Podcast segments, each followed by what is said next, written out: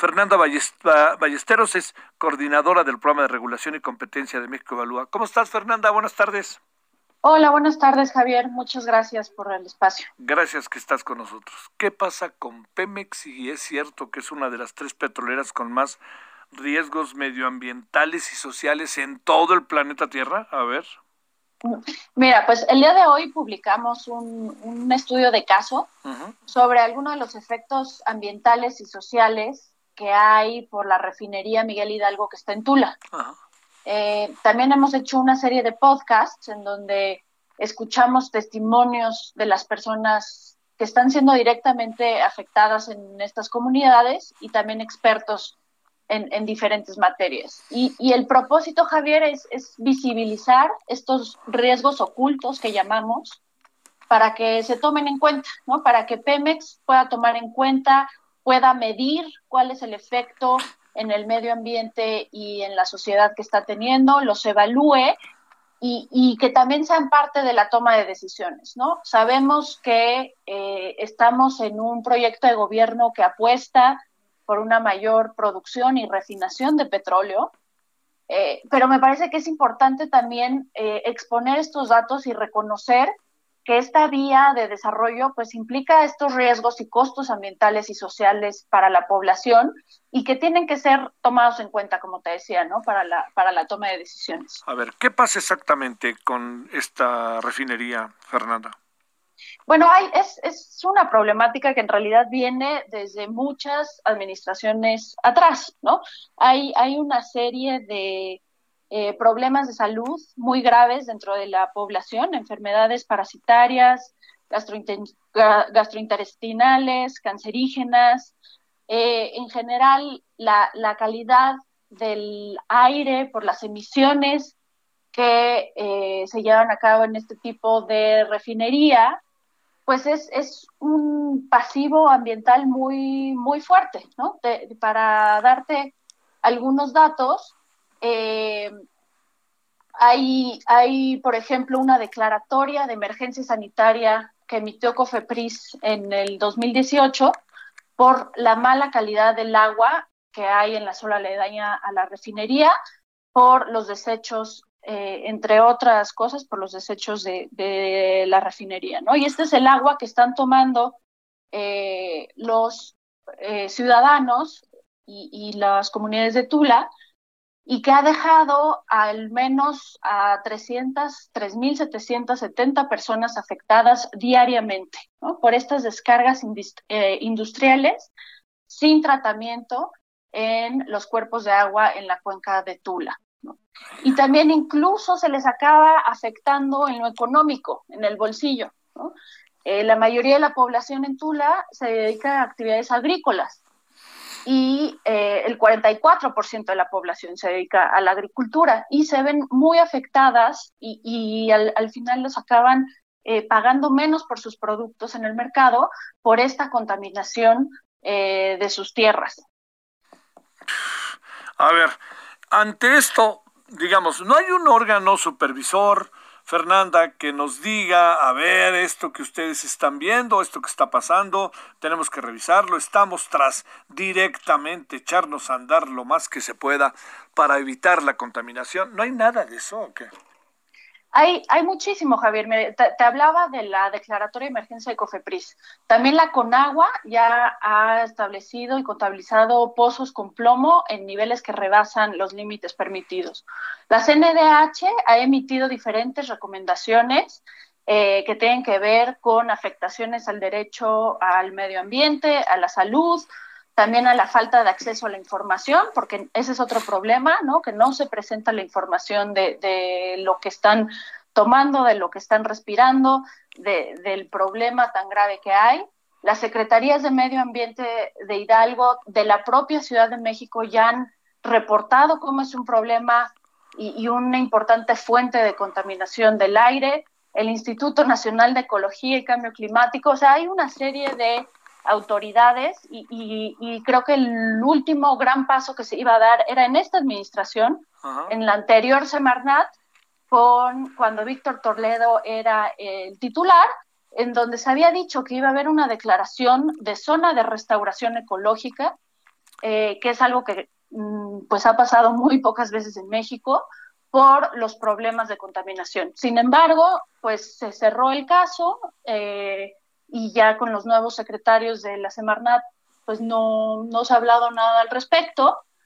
Y, y Pemex sigue sin reportar todos estos llamados de las autoridades sigue sin eh, discutirlo en su consejo de administración. Entonces, precisamente ese es el tema, ¿no? Esa es una problemática que viene arrastrándose en muchas eh, administraciones, pero lo que ya no es posible es que no se haga nada al respecto. ¿Qué va a pasar con Dos Bocas? Bueno, Dos Bocas, pues es, un poco ese el tema de la apuesta a, a modelo de desarrollo, ¿no? Yo creo que dentro de las preguntas que se tiene que hacer el gobierno es el tipo de desarrollo que se está promoviendo con esto, este tipo de visión. Y, y, que además, pues en un mundo que está yendo hacia la transición energética, pues ya ni siquiera financieramente viable resulta, ¿no? Sí. en el mismo marco piensas el tema de la refinería que se compró la mitad, que ya la mitad era de México, pero la otra mitad allá en Texas es, es eso, ¿no? O sea, está Deer Park, ¿no?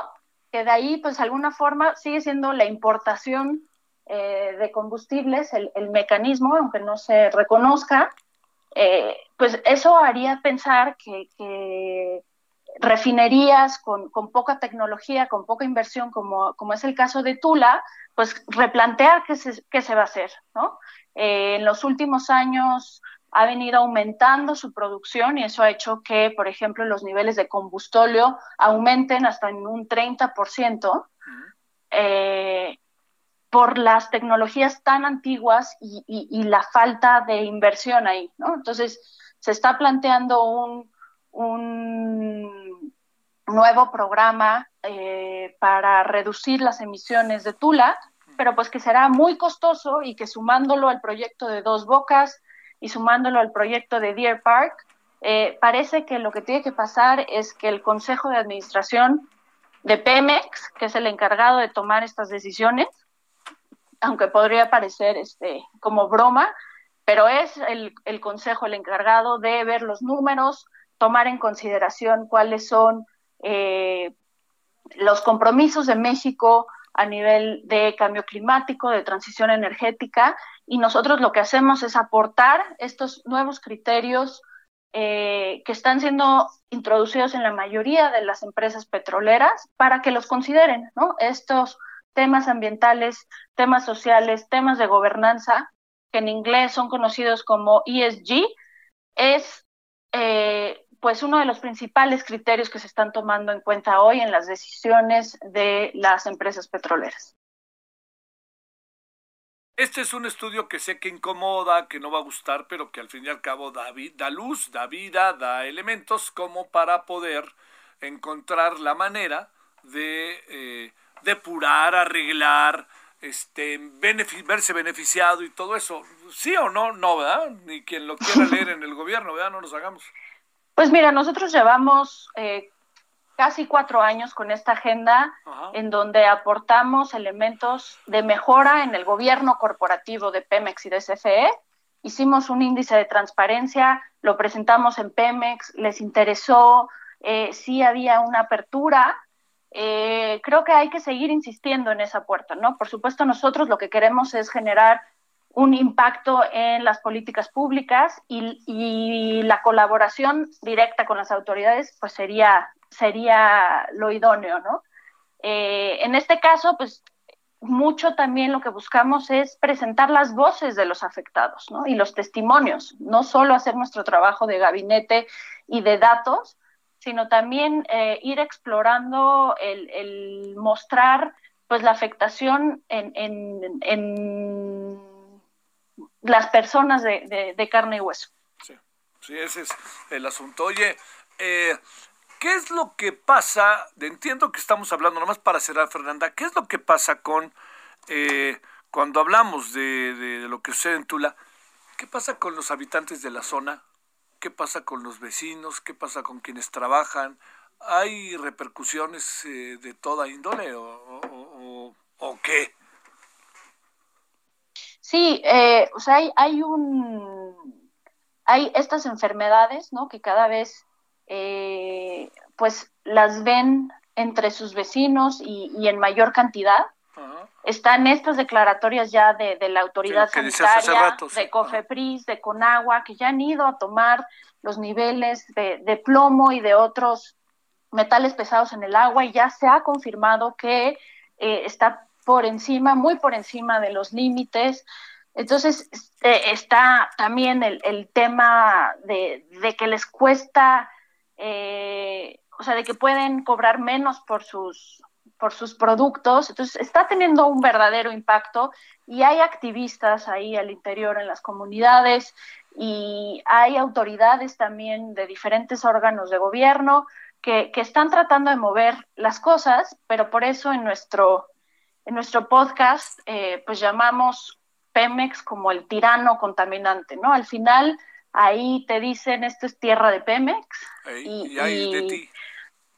y, entonces es, es ese poder que, pues habría que eh, buscar cambiar eh, al interior de Pemex y el Estado también como su dueño y como vigilante pues tiene una función muy importante, ¿no? Y ahí creo que el nuevo Congreso es uno de los puntos eh, que tendrá pendiente de, llamar a cuentas a las empresas productivas del Estado y nosotros este, estaremos insistiendo también en esto.